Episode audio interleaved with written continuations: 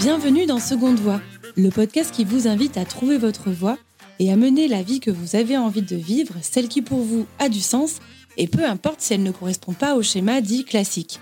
Je suis Célia Gouverneur, j'ai 32 ans, je suis rédactrice web et j'accompagne mes clients dans la création de leur propre podcast. En créant Seconde Voix, j'ai voulu donner la parole à ceux qui se sont libérés d'une voie traditionnelle pour se réaliser entièrement. Je suis partie du constat que depuis notre enfance, la société nous encourage à suivre une seule et unique voie, celle qui nous fait croire que réussir sa vie, c'est forcément valider des rites de passage. On nous apprend que le CDI, c'est la norme, qu'être en couple, si possible hétérosexuel, est le seul modèle existant, qu'avoir des enfants est le meilleur moyen de s'accomplir, que ne pas prendre de risques, c'est se sécuriser. Alors, si cela convient à certains, pour d'autres, ce schéma les freine dans leurs envies profondes de liberté, d'entrepreneuriat, d'aventure, de voyage et d'expérience en tout genre. Alors, pour déconstruire les clichés, vous déculpabiliser et vous ouvrir le champ des possibles, je suis partie à la rencontre de personnes inspirantes pour recueillir leurs récits de vie.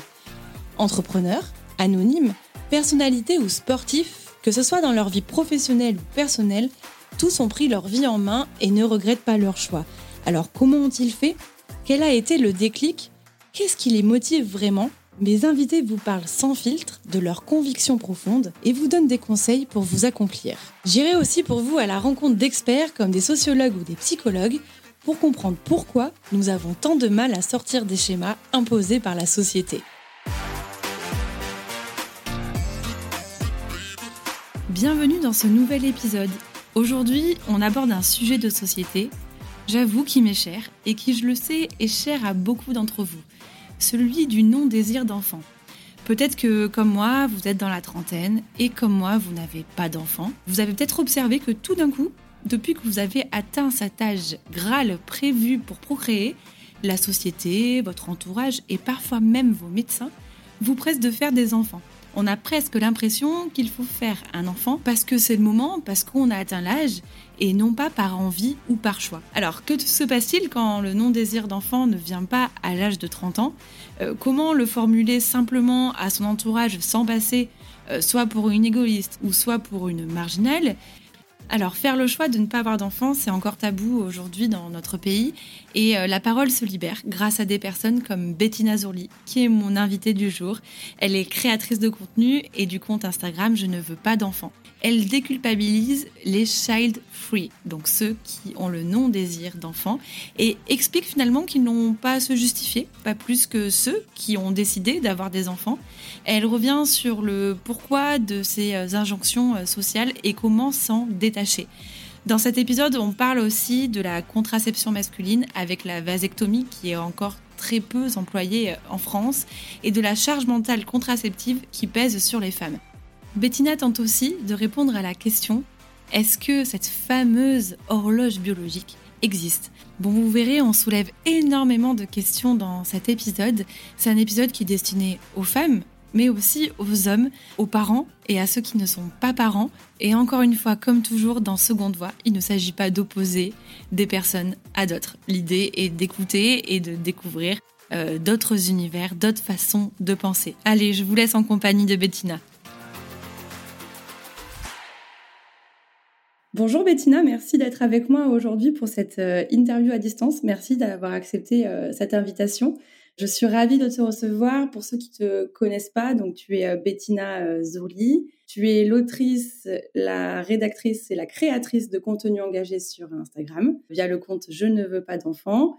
Et tu partages au travers de tes écrits et de tes posts tes réflexions sur notre société, sur l'injonction à la parentalité, mais aussi la pression euh, sociétale euh, liée aux, normes, euh, avec un prisme féministe. Et tu nous permets de réfléchir sur différents sujets. Donc déjà, je te remercie au nom de toutes les femmes qui te suivent parce que vraiment ton compte fait du bien. Bonjour Célia, merci beaucoup bah, déjà pour la petite présentation et merci pour ça. Alors avant de s'intéresser à, à, ton livre, j'aimerais m'intéresser à l'enfant que tu étais, ce à quoi tu rêvais et voilà le, le, parcours que tu as eu jusqu'à maintenant au niveau professionnel, il me semble que là actuellement tu vis à Bruxelles, mais tu as énormément voyagé. Donc par exemple, est-ce que quand tu étais enfant, tu rêvais déjà de, voyages et de grands espaces? Oui, en quelque sorte, je pense que ça a toujours été une partie de moi. En fait, alors quand j'étais petite, donc j'ai été élevée principalement par ma maman et elle aimait beaucoup voyager. Donc moi j'étais, alors je pense que j'étais une enfant assez euh, sage et assez euh, ouverte d'esprit grâce à elle, etc.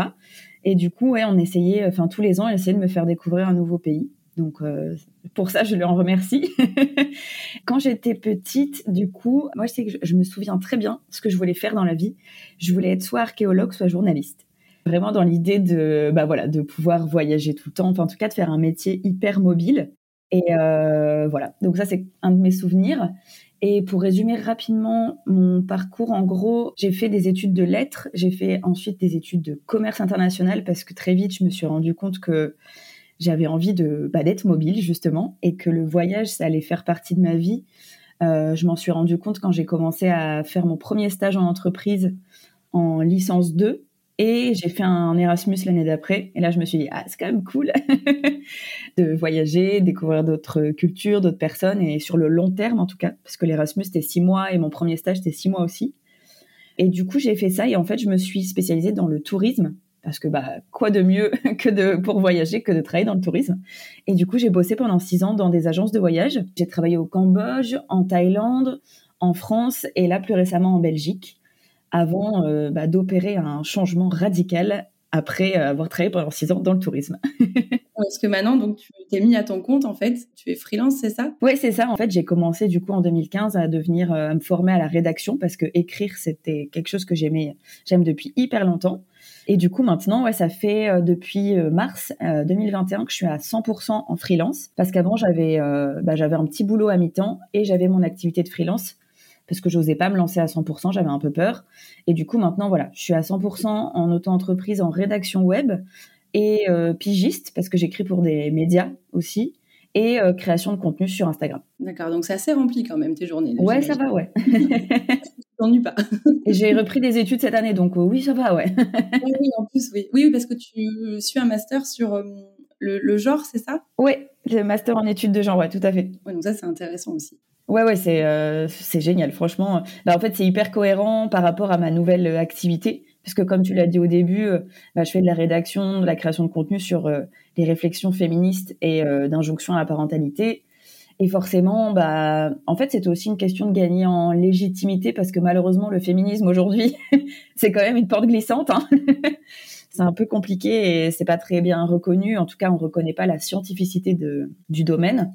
Donc, je sais que ce master peut m'aider à ça et en plus j'apprends plein de trucs. Euh, ben, merci pour cette présentation et pour euh, ton parcours. Alors on va en parler euh, du désir de ne pas avoir d'enfants. Et je voudrais ouais. j'insiste pas le non-désir d'avoir des enfants, parce que ça je sais que tu insistes pas mal sur, sur ce sujet.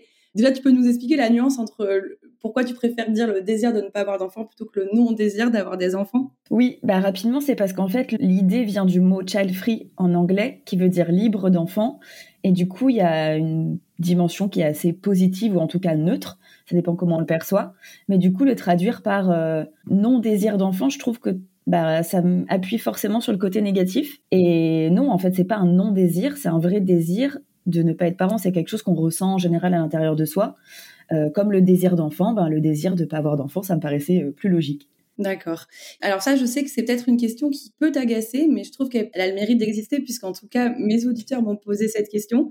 Pour toi, c'est toujours la même question qui revient, c'est euh, depuis quand tu sais que tu, as le désir de ne pas avoir d'enfant? Et je sais que généralement tu réponds que euh, bah, au final, ça a toujours été un truc en toi finalement. T'as pas eu un déclic ou? Non, ouais, moi j'ai pas eu de déclic, mais en fait je comprends maintenant de plus en plus pourquoi on pose la question, c'est que euh, moi je suis tellement sûre de moi qu'au début je la comprenais pas cette question. Maintenant, je me rends bien compte qu'en fait, bah, c'est pas tout l'un ou tout l'autre et qu'il y a beaucoup de personnes qui hésitent, qui sont hyper perdus entre ben, peut-être un désir interne et des préoccupations plus rationnelles, etc. Mais oui, moi, en ce qui me concerne, c'est, euh, je pense que j'ai toujours su que je voulais pas d'enfant. Ouais, je, je me suis jamais imaginé euh, vraiment être maman, en fait. Voilà, mon, avec mon premier copain, on est resté euh, 4 ans et demi ensemble, entre nos 15 et nos 19-20 ans. Donc je pense qu'il y a quand même un moment, on a dû se dire ouais, nos enfants ils s'appelleront comme ça. c'est certainement que cette adolescente. Euh. Voilà, parce que bah longue relation à l'adolescence et tout, mais en soi, moi, je sais que j'y croyais pas du tout déjà à la base. Donc, euh, ouais, moi, j'ai jamais, il n'y a pas eu de déclic. Après, euh, voilà, ce désir interne qui fait partie de moi. Maintenant, il y a des réflexions qui sont vraiment plutôt de l'ordre du rationnel, donc liées au féminisme, liées à l'écologie, liées à plein de, enfin, juste c'est une question politique pour moi. Mais du coup, ouais, il n'y a pas eu de déclic particulier. Oui, voilà. À la base, ce n'était pas forcément pour des raisons euh, écologique ou quoi, ça peut être aussi parce que ça me fait penser à un post de Fiona Schmidt il y a quelques temps qui disait qu'en fait on peut aussi être euh, free sans vouloir, euh, enfin sans qu'il y ait forcément une raison derrière, sans besoin de se justifier. En fait, ça rejoint ça aussi. C'est juste dire, bah, j'ai pas envie, point. Voilà. Exactement. Mais c'est pour ça qu'en général, euh, alors un petit peu moins maintenant parce que c'est vrai que le sujet euh, est de plus en plus abordé et tant mieux. Mais c'est vrai qu'au tout début, euh, il y a deux ans, quand j'ai commencé à avoir des, des, interviews, etc. sur ce sujet par des médias, le pourquoi, en fait, c'était, il revenait constamment. C'était mais pourquoi vous n'en voulez pas? Et les journalistes, tu sentais que c'était pas un pourquoi de on veut ouvrir le sujet, c'était parce que eux-mêmes ou elles-mêmes ne comprenaient pas du tout. Et du coup, moi, dès le départ, je disais, ben, il n'y a pas de bonne, enfin, il y a pas de raison en fait. Donc le pourquoi, il n'est pas justifié parce qu'on peut tout à fait ben, ne pas vouloir d'enfant sans qu'il y ait une raison euh, hyper rationnelle parce que bah, carrière, parce que enfin toutes les choses en fait classiques qu'on attend des personnes qui n'ont pas d'enfants. Et du coup, moi, au, bout d'un moment, j'ai commencé un peu à m'énerver avec cette question en disant, mais bah, pourquoi vous en voulez? Pourquoi vous avez voulu en avoir? Parce que ouais, ces journalistes m'agaçaient beaucoup. et finalement, on se rend compte que, bah, comme euh, d'autres, en fait, euh, les personnes qui ne savent pas forcément répondre à cette question du pourquoi, même ceux qui ont des enfants, parce que bah, c'est quelque chose qu'ils ont envie et point, voilà, c'est comme ça. Et il n'y a pas besoin non plus de justifier tout le temps, quoi. Exactement. tu dis que ça, ça t'agaçait. Je disais aussi que ce qui t'agaçait, c'est que euh, quand tu étais un peu plus jeune, la vingtaine, on te disait ah mais tu verras, tu changeras d'avis parce que tu es encore jeune. Et ça c'est quelque chose qui t'agaçait parce qu'en fait finalement ta jeunesse ne légitimez pas ton, ton choix, en fait, c'est ça. Ouais, moi j'essaie de le dire assez souvent, c'est que ben en fait on a un gros problème dans notre société avec euh, alors je sais pas exactement le terme, j'ai toujours peur de me tromper, mais en tout cas de l'adultisme ou de l'agisme, enfin tu vois qui peut aller dans un sens ou dans l'autre, dans le sens où on dénigre beaucoup les personnes âgées, mais on dénigre aussi beaucoup les personnes très jeunes. Et quelqu'un qui est sûr de soi, qui est, a des idées très tranchées et qui a 15-20 ans, clairement, on n'écoute pas sa parole, tu vois. Enfin, s'il y a vraiment ce truc de, mais comme d'ailleurs, euh, enfin, je, je, vais pas dire trop euh, changer de sujet, mais comme on prend pas du tout au sérieux la parole des enfants, en fait. Et c'est pas pour rien qu'il y a autant de violence envers les enfants, c'est parce qu'on les écoute pas, je pense vraiment. Et ouais, c'est vrai que du coup, moi, j'essaie toujours de dire, mais en fait, ton avis, il est légitime, peu importe ton âge. C'est et en plus, quelqu'un de 20 ans qui dit, bah, moi, je veux des enfants, on dira, bah oui, c'est logique, c'est juste que dès que tu dénotes de ce qui est attendu socialement et valorisé socialement, forcément, on veut essayer de te mettre des bâtons dans les roues pour te faire comprendre que c'est quand même mieux si tu rentres dans la norme, quoi. Mais euh, ouais, moi, je vais avoir 30 ans là, bah, dans un mois et, et je sais que, euh, ouais, bon, clairement, ça va être la période où les gens vont se dire, enfin, les gens que je connais pas, parce que ceux qui connaissent euh, connaissent mon métier, donc je pense qu'ils ont bien compris. la question, c'est clair. mais, mais oui, oui, clairement, c'est marié depuis deux ans et demi, donc en couple depuis cinq ans, et à 30 ans, clairement, les gens vont se dire, ben, il manque plus que le bébé. Bon, ben ouais, c'est mon cas aussi là. Tu vois, je suis, en, je suis en plein déménagement et on me dit Ah, c'est pour agrandir la famille. Ah, bah oui. du tout. non, je prends une pièce pour mon bureau. c'est vrai que c'est assez euh, fréquent. Et euh, voilà, moi, moi j'ai 32 ans pour le coup. Et euh, d'autres hein, de mes amis, on, on, remarque ça. quoi. Et c'est une question qu'on va pas forcément poser à nos compagnons. Mais à nous, on la pose systématiquement. quoi ah et alors il te tarde pas trop, t'es pas trop pressé, enfin ce genre de choses quoi. Mais c'est clair. Mais comme tu dis, il y a ce double standard en fonction du genre qui est là et je prends toujours mon, exemple parce qu'en fait mon mari il a fait une vasectomie, donc on ne peut plus avoir d'enfants ensemble. Bah c'est une décision qui est radicale parce que ça fait partie des contraceptions soi-disant définitives alors que c'est réversible quand même, hein, mais bon, c'est un peu compliqué. Il y a 20%, je, je crois, c'est ça? Ça dépend des études, ils disent entre 20 et 50%, donc ça dépend un peu des médecins. Mais bon, faut quand même considérer que ça marchera pas à tous les coups. Mais euh, pour le coup, pour lui, c'est pas du tout un sujet. Tu vois, il a 34 ans. Donc clairement, c'est le moment aussi. Sauf que là, bah, en fait, il a décidé de poser sa démission et il part en voyage pendant 4 mois là. et jamais on va lui dire, bah alors quand même, il serait peut-être temps de te poser. Tu vois, enfin non, pas du tout quoi. Ouais, non, jamais. Et alors ça, ça, amène à une question que j'avais un peu plus tard, mais du coup, on va, on va en parler maintenant. Tu penses que c'est parce qu'on associe toujours la femme à la maternité? C'est la fonction de la femme euh, dans, l'inconscient collectif? Ouais, sans aucun doute. Bah, c'est vraiment un héritage qu'on a depuis, euh, des millénaires, on va dire même avant la naissance des religions, mais surtout depuis qu'il y a les religions, il y a quand même ce truc de, enfin, tu vois, tu enfanteras dans la douleur et en plus c'est ton lot à toi. Enfin, on a quand même séparé euh, bah, les hommes et les femmes en disant que bah, nous on était faites pour euh, parce que notre sexe était rentré vers l'intérieur et blablabla qu'on était faites pour être à l'intérieur et du coup s'occuper de la famille et donc des enfants quoi. Et ce truc, euh, on se le trimballe depuis plus de 2000 ans. Donc ouais. C'est ça, parce qu'encore une fois, tu vois, un homme qui dit euh, j'ai pas envie d'enfant, je pense qu'il sera un peu moins catalogué que la femme, c'est soit une carriériste, euh, soit elle est égoïste, soit elle a eu un traumatisme dans son enfance, soit elle est complètement paumée dans son couple et elle n'a pas trouvé le bon. Enfin, tu vois, on va toujours trouver des excuses euh, qu'on pense rationnelles, en fait, pour se rassurer, quoi. C'est un peu ça. Ouais, et en plus, comme tu le dis, il y a vraiment cette image de forcément, si t'as pas d'enfant, faut que tu sois autre chose. Alors, les gens ont besoin de se rassurer comme ça, tu penses? Ben parce qu'en fait, je pense que c'est un peu le truc du but de, la... enfin le but de la vie, tu vois. Enfin moi, je discute avec beaucoup de gens sur les réseaux. Euh, j'ai fait des interviews sur des médias qui n'étaient pas du tout féministes, et là, je me suis rendu compte que aïe aïe aïe, il y avait vraiment du boulot là-dessus, parce que bon, là, on est dans nos petits microcosmes de gens qui réfléchissent à ces questions. On se rend pas bien compte que la majorité des gens ne conçoivent même pas qu'on puisse ne pas vouloir d'enfants et que et que ça puisse être un choix vraiment éclairé.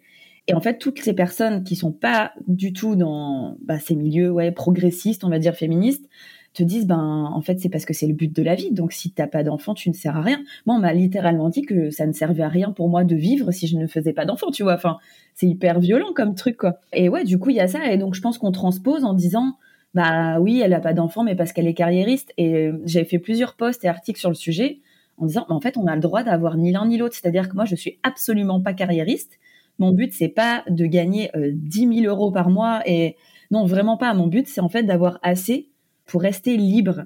Parce que, ben, tu vois, ça revient sur ce que je disais au début. Mon objectif, c'est d'être nomade quand même une bonne partie du temps. Et là, en tout cas, pour les prochaines années, je pense que je vais me tourner vers un mode de vie beaucoup plus nomade après mon master. Ben, pour ça, faut quand même un petit revenu, euh, allez, on va dire un peu plus qu'un SMIC, parce que moi, je consomme pas beaucoup, j'achète pas de vêtements neufs, je, enfin, voilà. C'est juste mes billets d'avion et manger, et, et, tu vois, me loger, mais en mode, euh, en Airbnb ou des trucs comme ça, tu vois. Donc, euh, j'ai pas besoin de beaucoup pour vivre, je le sais mais euh, ça m'assure de la liberté en fait. Et il n'y a pas d'histoire de, carrière et en fait c'est euh, légitime. Hein. C'est pas parce qu'on n'a pas d'enfant qu'on est obligé de faire autre chose. Après les gens me disent souvent ouais mais toi t'écris des livres et tu fais de la transmission, de la pédagogie donc c'est vrai que pour les gens c'est moins choquant parce qu'en fait je fais autre chose qui est dans la transmission. Donc ça va pour les gens, on va dire que ça va. Oui, mais pour l'anonyme euh, qui. Oui, oui c'est pas obligatoire quoi. Enfin, tu peux juste vivre ta vie en fait. Exactement. Et d'ailleurs, ça me fait penser à quelque chose que tu disais dans le podcast à 30 ans. Euh, il y a pas longtemps, adoré ce que tu disais parce que en gros, euh, t'expliquais que euh, tes choix ne veulent pas dire que tu n'es pas stable, parce que chacun a sa propre stabilité. Et toi, ta stabilité, c'est d'ailleurs de voyager et qu'il faut pas confondre stabilité et immobilisme. Et je trouve que c'est hyper intéressant ce que tu disais sur ça parce qu'effectivement, tu vois, enfin, j'entends des fois, ah ouais, mais cette fille, elle est, elle est pas stable, alors parce que soit elle enchaîne les mecs ou elle enchaîne les boulots, tu vois, par exemple. Et je trouve que c'est très intéressant cette notion de, de stabilité, parce qu'en fait, dans l'inconscient collectif, la stabilité, c'est euh, ce qu'on nous a appris à l'école finalement, euh, d'avoir le CDI, puis après de se mettre dans un couple si possible hétérosexuel, et d'avoir deux enfants si possible, une fille et un garçon, et d'acheter une maison, d'accéder à la propriété, etc. Et en fait, c'est vrai que cette notion de stabilité, bah, elle est différente selon chacun, en fait. Carrément. C'est vraiment incroyable comment on a réussi à matrixer notre cerveau pour se dire qu'il n'y avait qu'une voie possible et que c'était la seule qui allait t'assurer le bonheur. Alors qu'en fait, euh, non, elle t'assure peut-être de la sécurité à un moment donné, mais et encore, enfin, je veux dire, euh, le couple n'est pas forcément sécurisant. enfin, tu vois, genre pour, euh, je prends l'exemple de, des violences euh, conjugales. Hein. Je veux dire, c'est pas du tout sécurisant le couple pour plein de gens, pour plein de femmes. Et en plus, ouais, c'est vrai que ce truc de, je, oui, les gens confondent vachement en fait entre le fait que si tu voyages beaucoup ou si, bah même le fait d'être freelance, par exemple, pour beaucoup, c'est hyper instable. Alors que moi, j'ai jamais été aussi bah, sereine dans ma vie que depuis que je suis freelance. Enfin, moi, le salariat, c'était. Ça, ça, va, tu vois, c'était pas un calvaire parce que j'aimais bien mon boulot et tout. Mais dès que j'aimais plus, je démissionnais. Je démissionnais tous les ans et demi, deux ans. Et pour moi, c'était ça qui était horrible parce que je me disais, mais j'arrive pas à trouver ce que je veux. J'arrive pas à trouver l'entreprise qui me convient. Ça va jamais et tout. Et, et en fait, je suis hyper stable maintenant et je suis hyper stable quand je possède pas grand chose quand tu sais il y a des gens qui ont besoin d'avoir ce truc de d'endroit euh, rassurant ce que je peux tout à fait euh, comprendre mais moi en fait euh, je me sens chez moi partout C'est moi, j'arrive dans un Airbnb que je connais pas, qui est hyper impersonnel ou pas du tout la déco que j'aime bien, mais je vais adorer parce que ce qui me plaît, c'est cette nouveauté et c'est justement l'inconnu en fait. Et ça, c'est vrai que pour beaucoup, c'est pas quelque chose de, de concevable en fait. Ouais, non, c'est clair. C'est clair. Et puis on a toujours l'impression, tu vois, qu'il faut aller euh, plus loin. Là, encore une fois, tu vois, je parle de mon déménagement. Euh, à chaque fois, le réflexe, c'est Ah, ça y est, vous avez acheté Ou euh, Ah, c'est pour plus grand, j'imagine. Tu vois, toujours ce besoin que forcément l'évolution fait que ça doit être plus grand ou qu'il faut que ce soit, une, enfin, ce soit à nous. ça, c'est intéressant aussi, je trouve. Bah, ça me fait penser à ce que, ce que tu viens de dire. J'ai eu exactement la même réaction récemment parce qu'on a décidé d'arrêter de vivre ensemble avec mon mari. Bah alors, laisse tomber. Ça, c'est dingue. Ouais, ouais, ouais, bah forcément. Là, tu as dû avoir de... D'ailleurs, j'ai vu que tu as fait un live sur ça, sur cette question-là. Sur Instagram. Ouais, on a fait, euh, on a répondu euh, à des questions avec mon mari parce qu'en fait, il y a plein de gens qui étaient là, enfin, qui me demandaient aussi ce que mon mari en pensait, qui avait euh, initié l'idée, etc. Mais c'est vrai qu'en fait, très vite, je me suis rendu compte que pour les gens, c'était un retour en arrière et un échec, en fait, même. Alors que, bah non, justement, c'est nous, c'est notre couple, il évolue de cette manière-là. Donc c'est pas du tout un retour en arrière, c'est que bah en fait on a fait notre temps à vivre ensemble et on a réfléchi et on a évolué et on s'est dit ben peut-être que pour notre couple ce qui est vachement mieux c'est d'avoir notre espace chacun quoi. C'est ça et peut-être que ça va durer un temps et qu'après vous aurez envie d'autre chose, enfin tu vois, rien n'est figé aussi quoi, c'est ça. Ah non, on s'est jamais dit c'est définitif et du coup terminé parce qu'en plus l'année bah, comme je te disais l'année prochaine moi je vais j'ai envie de recommencer à voyager et là mon mon mari il part en voyage un petit peu euh, avant. Et je pense que si on se réinstalle ailleurs à un moment, euh, on aura peut-être deux chambres. Clairement, je pense qu'on aura notre espace à nous parce que ça, on en a besoin. Mais on habitera peut-être ensemble à nouveau. C'est pas, ça, c'est pas. Tout dépend de la situation, quoi. Mais rien n'est figé, comme tu dis. Exactement. Ben ouais, c'est ça. Puis ça dépend des envies, etc. Et alors, vu qu'on parlait de lui, euh, il y a une question que je me posais. Donc, quand vous vous êtes rencontré avec ton mari, euh, est-ce que tu savais que lui non plus ne voulait pas d'enfant? Ou est-ce que, enfin, tu vois, ma question, c'est quand tu l'as rencontré, est-ce que tu t'es dit, mince, s'il veut des enfants, ça va coincer, est-ce que je me mets vraiment avec lui? Tu vois ce que je veux dire? Ouais, je vois tout à fait.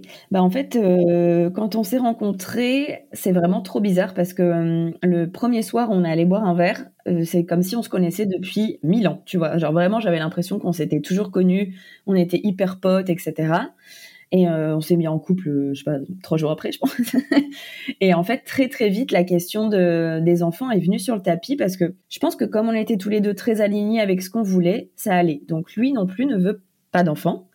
Et je le savais, du coup, je l'ai su très vite. Bah, aussi très vite dans forcément les relations euh, sexuelles, il peut y avoir la question de la contraception. Moi, j'en prenais pas à l'époque, en fait. Parce que j'avais arrêté les contraceptions hormonales, etc.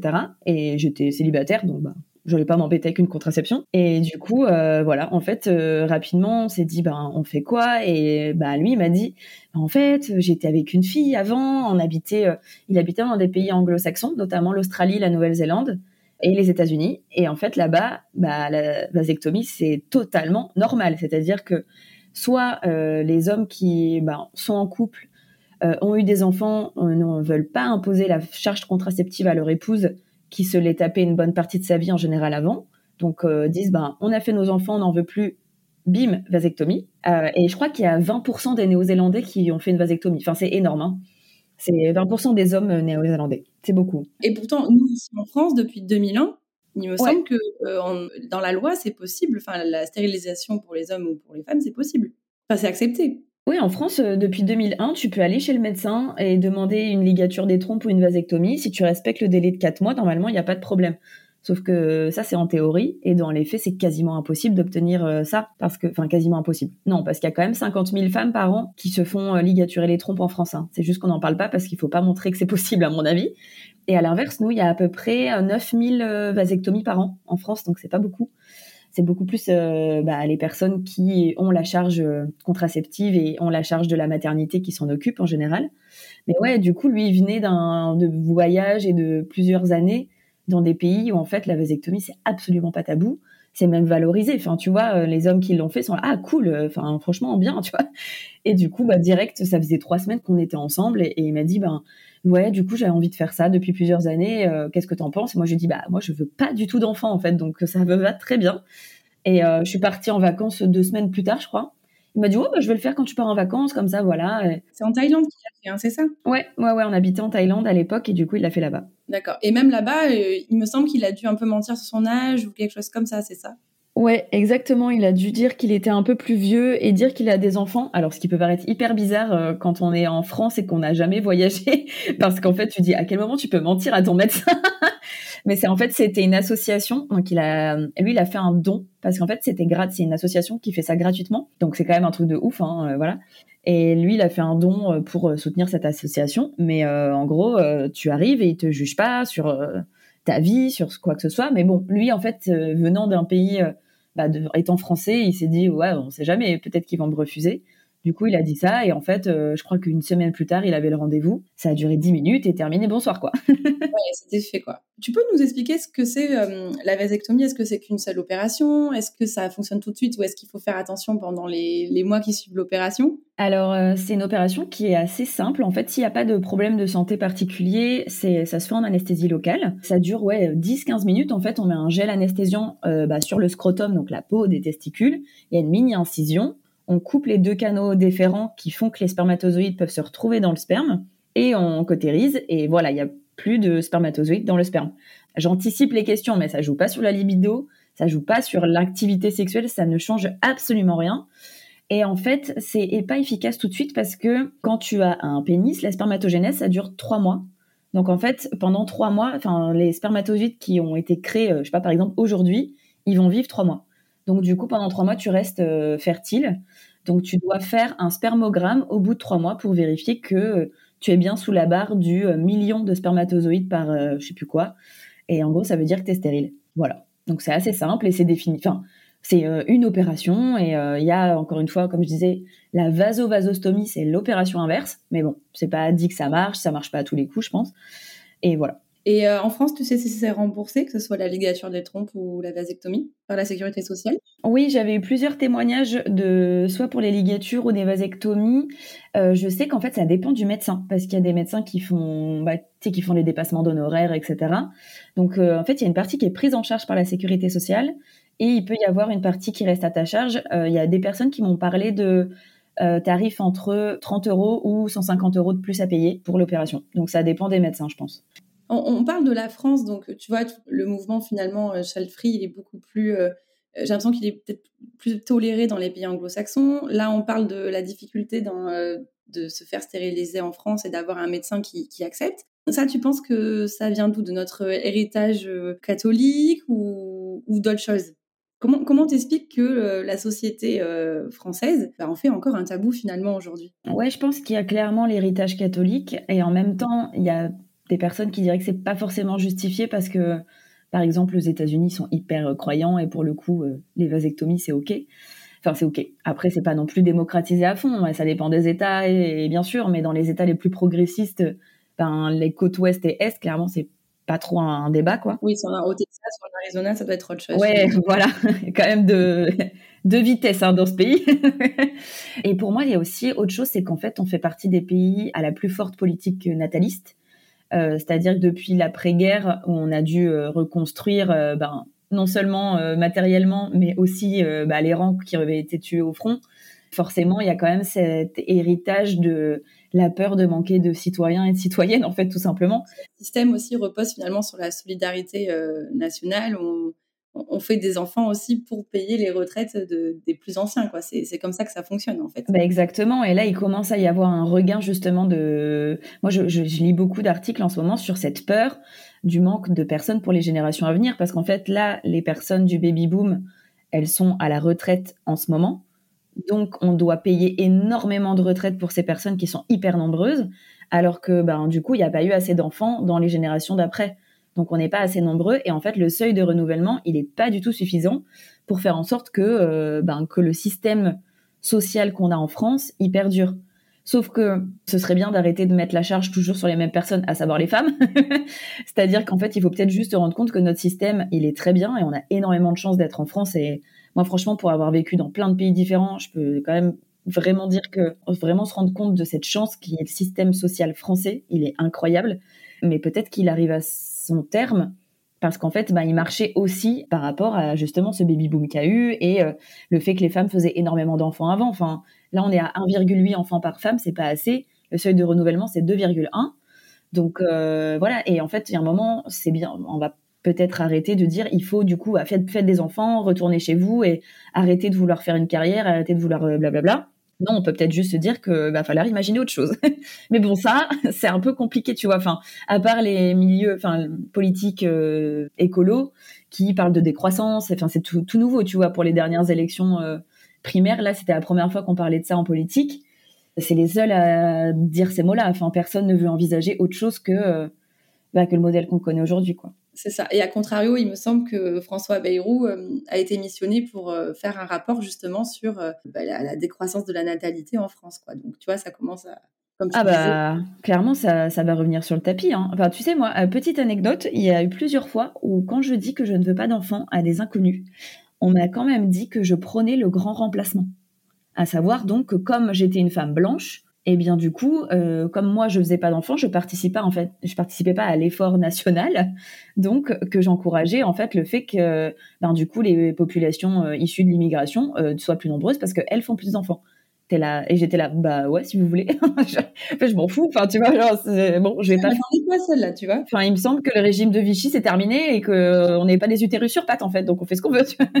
c'est fou quoi. Ah ouais, ouais, c'est fou. Ah bah tu vois, j'y avais pas du tout pensé. Ah non, non, mais ça, ça sert des propos racistes, c'est ok, quoi, il y a aucun problème. Hein. c'est dingue. Autre question, alors là, j'aimerais juste revenir à une autre pression qui n'est pas forcément celle de la société, mais celle euh, que on, peuvent avoir les, les, parents ou les gens, ou les gens d'une famille. En fait, la pression familiale que certains euh, peuvent euh, ressentir.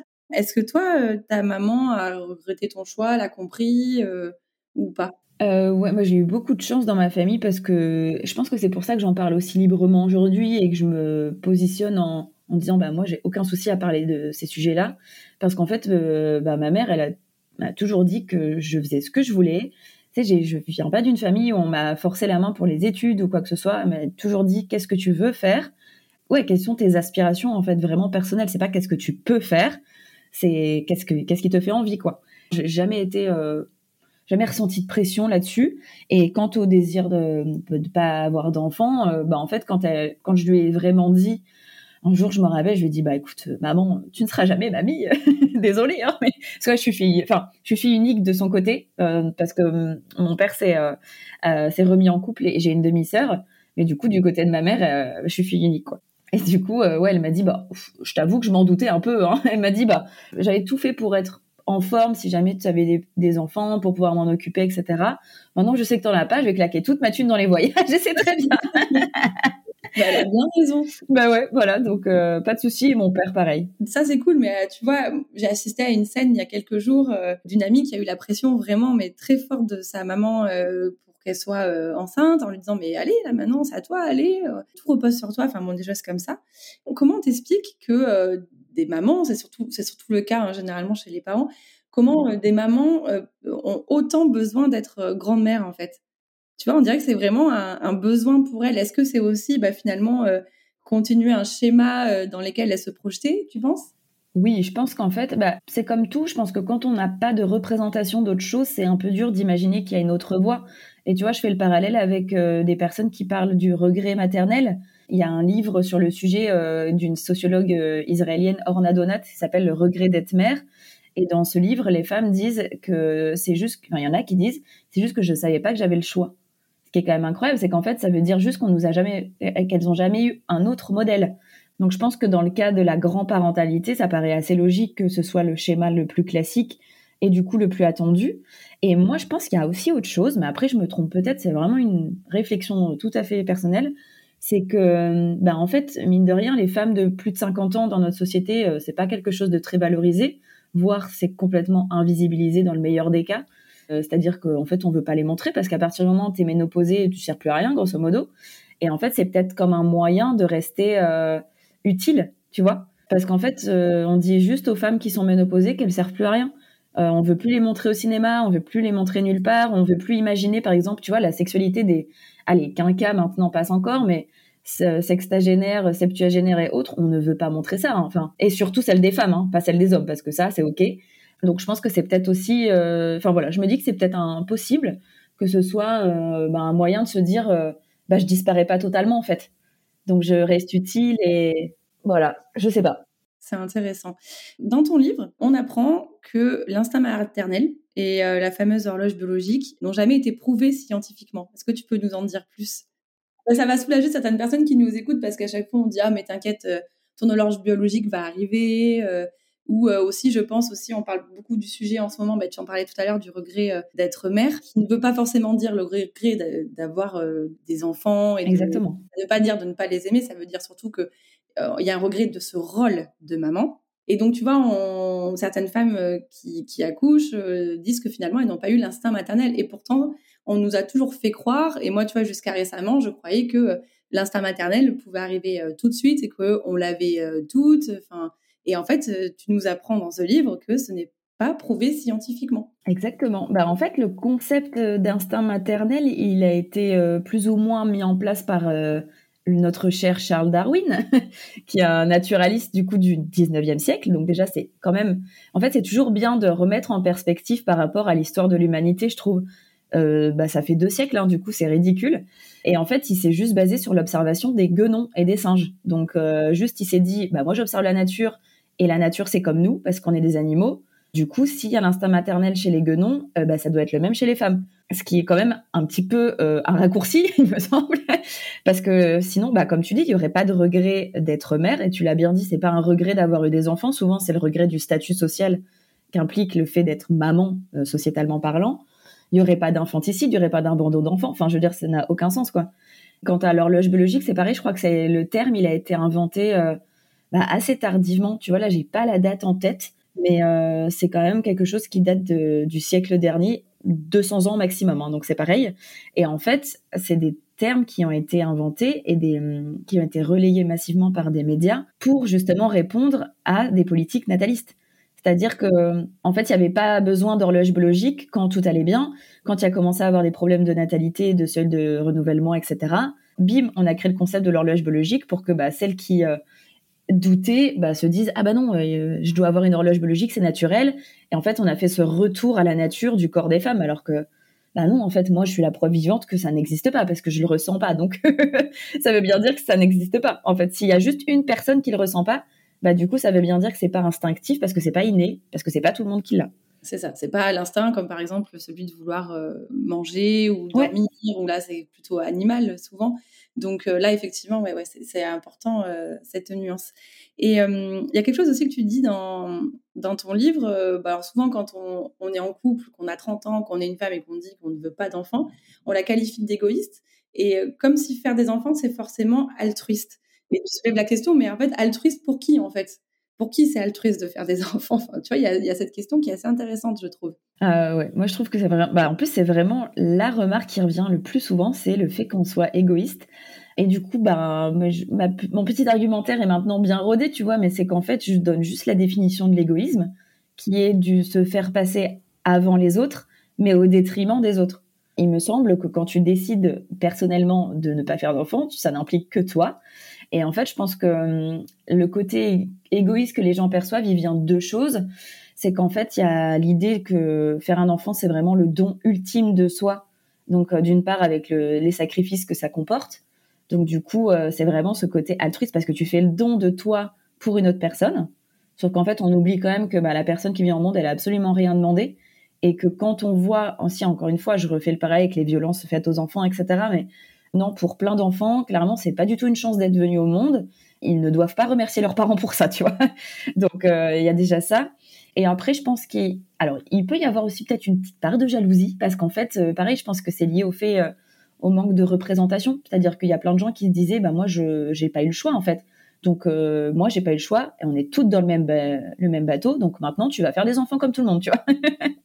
je pense qu'il y a de ça. Quoi d'autre? Ouais, je me dis que c'est juste le fait que bah, les gens n'arrivent pas à concevoir qu'on puisse vivre sa vie pour soi en fait et que et aussi euh, oui ça bah, comme on disait tout à l'heure le fait que le faire des enfants ça sert des intérêts nationaux tu vois il y a vraiment cette idée encore une fois on n'est plus dans le régime de Vichy mais moi je pense que l'après-guerre il nous a vraiment traumatisés en France parce que parce que quand même il y a vraiment ce truc de devoir national enfin tu sais, il y a tout toute l'histoire de perpétuer sa famille, son nom de famille, sa généalogie, etc. Donc, il y a vraiment ce truc hyper fort de, il faut perpétuer sa lignée, il faut que on continue à exister. Enfin, les gens ont vachement du mal à concevoir qu'après eux, la vie va s'arrêter, tu vois. Enfin, Et moi, j'ai aucun souci avec ça. Enfin, j'ai pas trop envie de mourir, mais comme plein de gens, je pense. Mais je suis pas très fan à l'idée de la fin de vie, mais euh, mais j'en ai absolument pas peur pour ça en fait. Je m'en tape complètement de savoir que mon nom de famille va perdurer après. Enfin, c'est pas du tout euh, quelque chose qui m'intéresse quoi.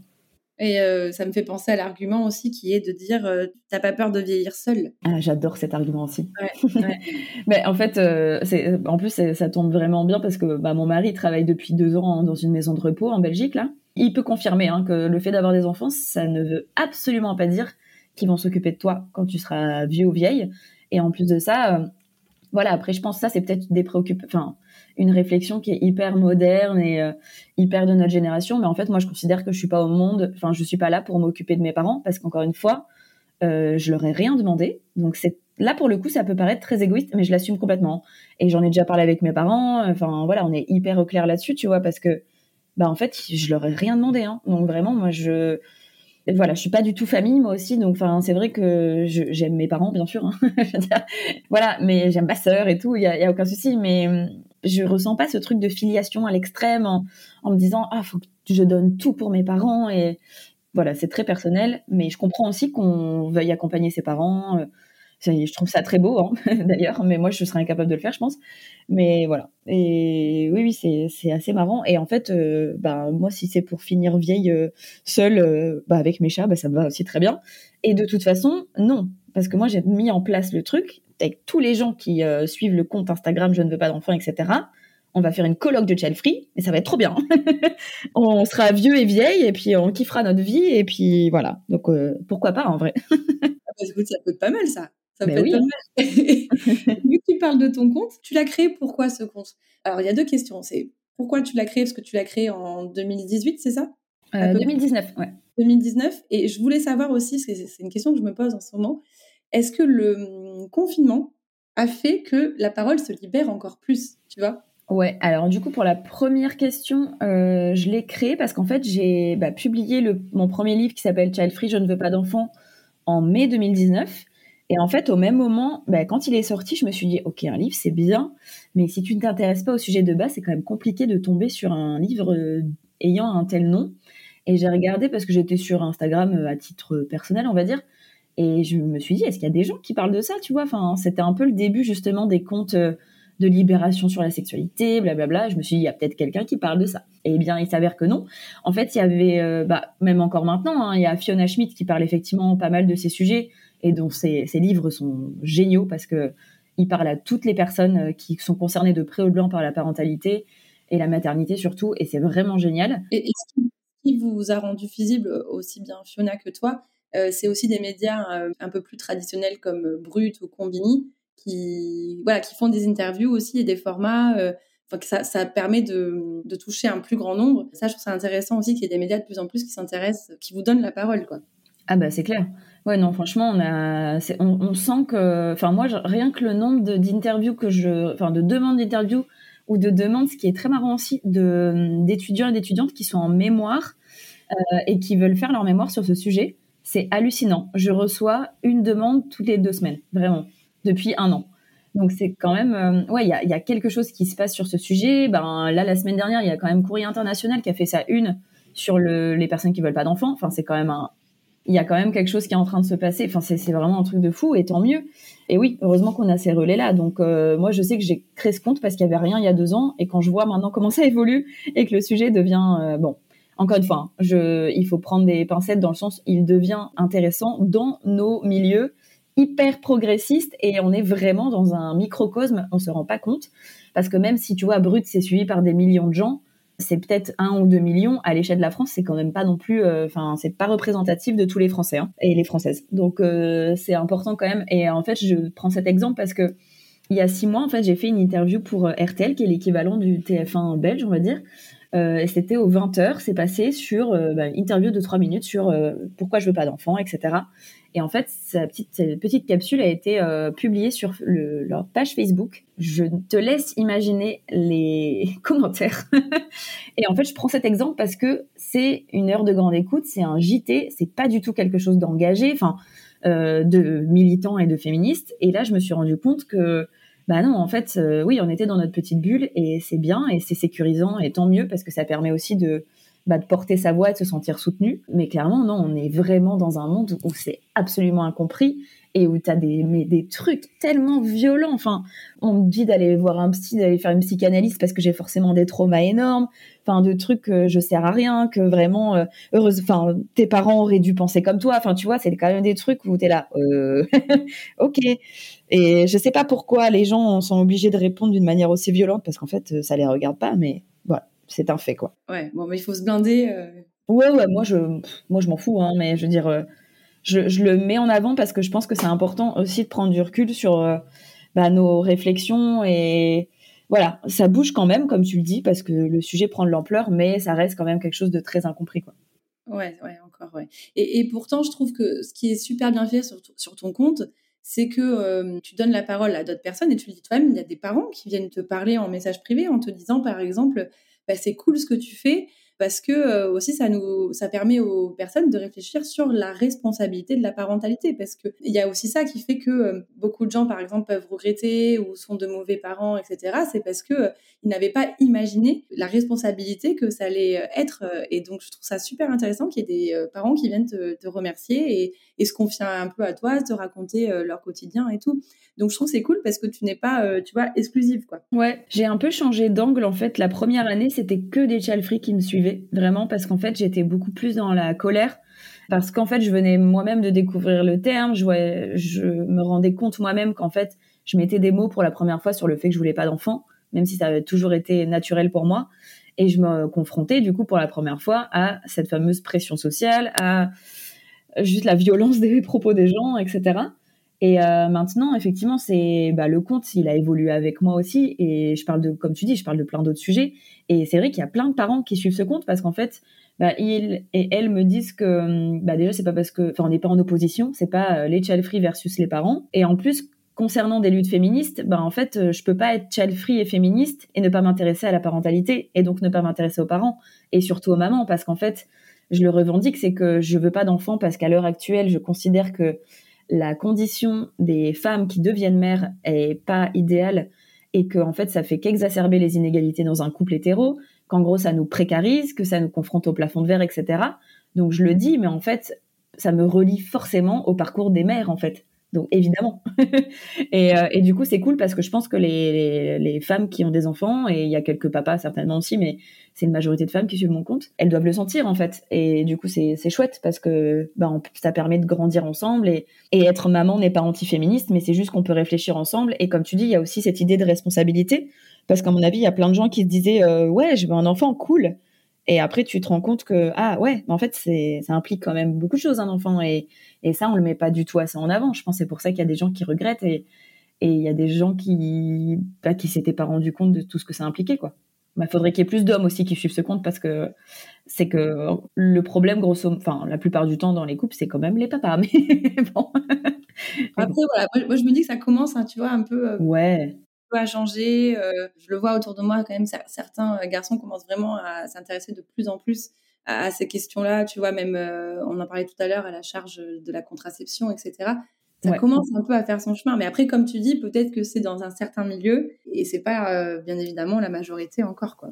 Ah bah clairement, ouais. Mais non, c'est déjà bien, effectivement. C'est vrai que déjà de voir ça dans nos entourages, de voir que ça évolue, et que bah, juste en fait, je sais pas, moi je, je considère qu'encore aujourd'hui, malheureusement, et c'est peut-être de moins en moins vrai et tant mieux, mais en fait, il y a trop de personnes qui pensent que c'est facile de faire des enfants, et euh, notamment bah, les papas, parce qu'en fait, ça fait des, siècles qu'on les évince complètement de la parentalité en leur disant que c'est pas leur truc, en fait. Donc je vois pas pourquoi ils s'intéresseraient, en fait, tu vois. Enfin, il y a un moment, euh, je dis, c'est pas leur faute en tant qu'individu, c'est la faute d'une société patriarcale, en fait, qui fait que on leur donne une pression tu vois Bah oui, voilà, et que pour eux, c'est l'extérieur, c'est le travail, c'est la politique, c'est euh, c'est gagner de l'argent et, l'autorité, et voilà. Donc euh, forcément, c'est dur de revenir en arrière. Donc c'est aussi à eux de prendre leurs responsabilités là-dessus et de réfléchir à pourquoi il y a ces stéréotypes et tout ça. Mais euh, oui, ça évolue, et fort heureusement, tu vois, c'est cool. Et il y a des papas en plus qui sont hyper engagés sur les réseaux, qui parlent de ça. Je trouve ça super cool, quoi. Bah, je pense à Papa Plume notamment, qui a œuvré lui aussi bah, à ce que le congé paternité soit d'un mois.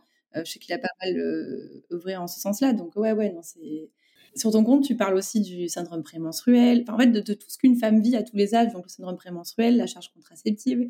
On parle du postpartum de plus en plus aussi dans, les réseaux. Et on a l'impression que, tu vois, j'ai pu entendre par des femmes de la génération de nos mamans, ah mais vous, vous êtes cette génération-là, vous vous plaignez tout le temps. Et en fait, ma question était de savoir, en fait, elles se sont, j'ai l'impression que finalement, si on en parle maintenant, enfin, tu vois, moi, j'ai découvert très, très récemment, enfin, très récemment, il y a deux, trois ans, une, fois que la parole s'est libérée, que bah, le postpartum, il pouvait y avoir des dépressions, tu vois, plein, plein de choses dont on ne parlait pas avant. Est-ce que tu penses que c'est parce que finalement, on a obligé les femmes, dont on parlait tout à l'heure, à, se replier sur elles, à en fait à se souffrir en silence finalement, parce que on souffre tout à un moment donné, que ce soit à la grossesse, à l'accouchement, euh, lors du SPM, euh, quand on change de, contraception, il y a une pilule, on peut pas la supporter, après on a un stérilet, ça va pas non plus, la ménopause, etc. Enfin, on a quand même des grands bouleversements tout le temps, donc ça nous fait, des, parfois ça peut faire souffrir.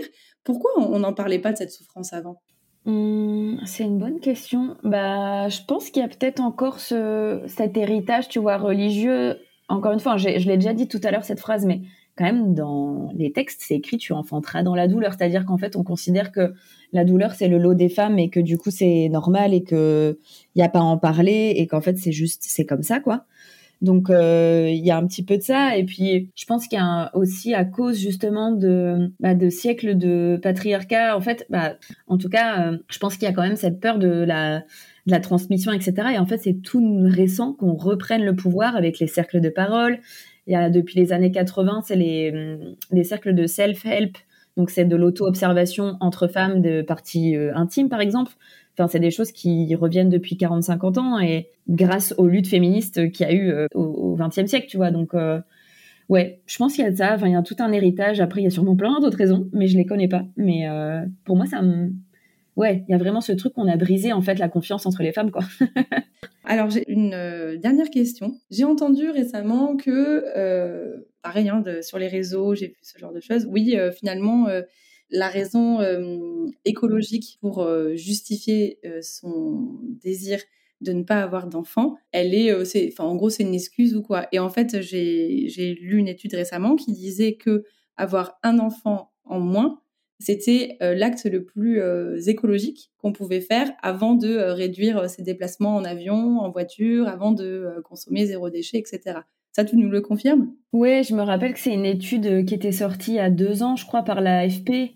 Oui, avec c'était sous forme de tableau avec ce qui était le ouais, le moins écologique et le enfin le plus impactant sur. Euh, du moins plus impactant.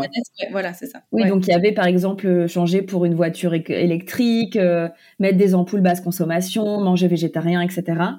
Et c'est vrai que le truc de pas avoir d'enfant revenait, c'était le l'acte. Donc cette étude est vraie. en fait, elle est vraie parce que elle s'ancre dans les pays occidentaux. C'est-à-dire qu'effectivement, on peut pas nier aujourd'hui que notre euh, mode de vie. Peu importe. Moi, par exemple, je suis végétarienne, je consomme en zéro déchet. Enfin, tu vois, genre, je fais vraiment des efforts au quotidien. Là, je suis en train d'arrêter de fumer parce qu'en fait, j'en ai marre de. C'est même pas pour ma santé, c'est juste que ça me saoule de mettre des mégots dans une poubelle et parce que genre c'est vraiment un truc de fou quoi mais j'espère que ça va marcher parce que j'ai vraiment envie que ça marche mais euh, du coup il y a ça et je pense que c'est vrai après ce qui me gênait ce que tu disais au début de ta question c'est que maintenant, il y a une nouvelle vague de médias, de journalistes qui euh, veulent faire des interviews sur ces gens qui ne veulent pas faire d'enfants pour la planète. Et ça me saoule parce qu'en fait, bah, comme je, on en a parlé tout à l'heure, c'est pas la seule raison.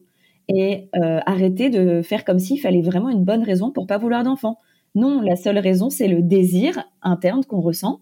Et à ça, il peut s'ajouter des préoccupations politiques, écologistes, féministes, tout ce que tu veux, financières, n'importe. Mais hum, c'est chiant en fait de toujours avoir ce truc de il faut forcément le justifier.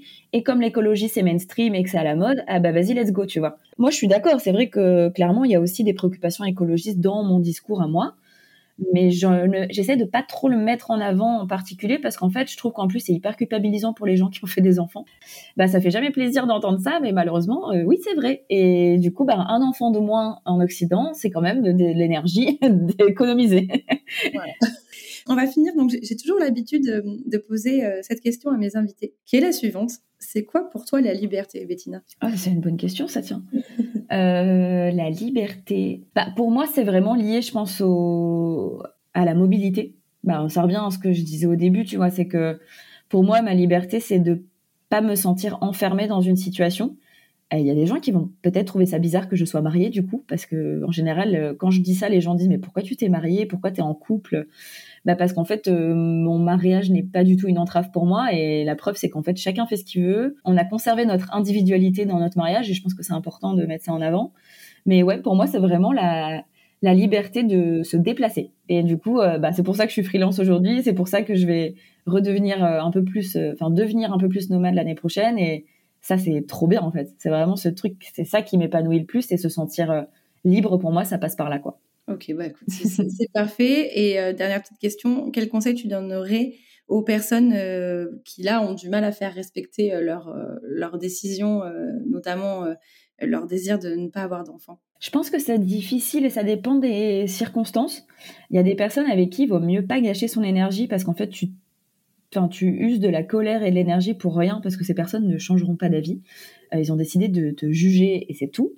En revanche, je pense que, euh, bah, euh, ouais, essayer de faire de la pédagogie peut-être sur le fait qu'en fait c'est juste parce que ces personnes manquent de représentation, que ce n'est pas égoïste bah, pour les raisons que j'ai évoquées avant, d'expliquer en fait quelles sont tes raisons, s'il y en a, par exemple, de, de justifier, bah, ça peut être l'écologie, ça peut être le féminisme, ça peut être plein de choses. Et ouais, juste de faire un peu de pédagogie jusqu'à ce que.